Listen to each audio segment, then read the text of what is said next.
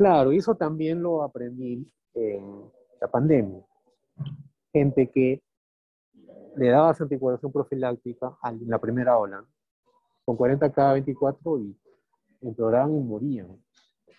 Le tomaba dímero de 35.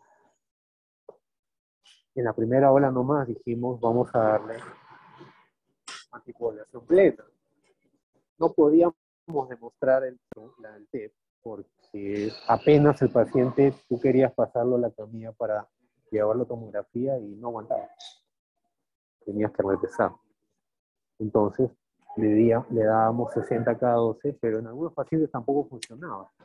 Seguía el número de alto, seguían con insuficiencia respiratoria. Ahora, algunos también eran obesos.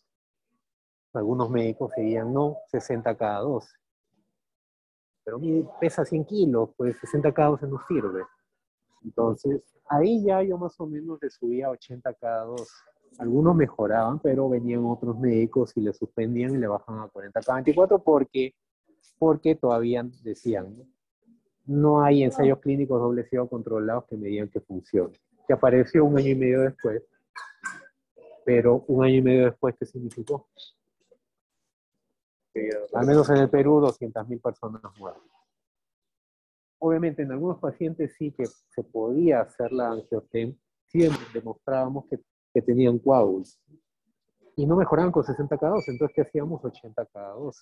Aún así tengan 50 kilos, 40, 60, 70. Y el paciente mejoraba ¿no? respiratoriamente a partir del tercer día. Y cuando le medíamos el dímero de ellos, bajaba. Bajaba, ¿no? llegaba a valores, lo mínimo que he visto, hasta 0.2, pacientes que estaban con anticoagulación. Entonces, esa debe ser tu meta. Tampoco está escrito, yo solo lo he leído una vez como para el TBP, nuevamente antes de la pandemia, que el dímero te puede guiar el tiempo de este, anticoagulación que vas a dar. Porque ojo, ¿no? no es igual tratar, porque también eso te generaliza. Las guías te generalizan, ¿no? pero no todo es igual, no todo paciente es igual no es igual tener un TDP de una arteria poplita, de una vena poplita que una vena femoral. Sin embargo, todos se dicen tres meses. Y es que es primer evento y no hay ningún factor. ¿no? Pero quizá una poplita necesites menos tiempo de anticoagulación y quizá una femoral o una ilíaca necesites más tiempo de anticoagulación.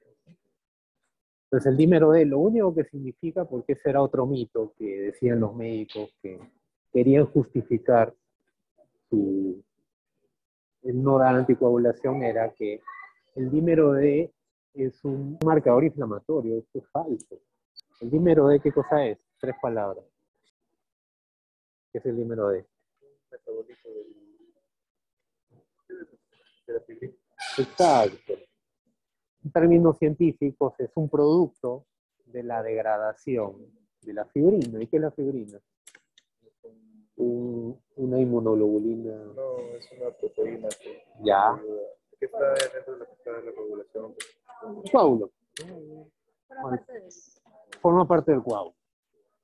Entonces, si tú detectas que el dinero está elevado es porque hay más coágulos que se están degradando porque ojo, ¿no? La anticoagulación no es que es la cura de todo, sino impide que formes más coágulos mientras tu organismo rompe esos coágulos este, naturalmente. Lo único que rompe coágulos es los Exacto. Exacto.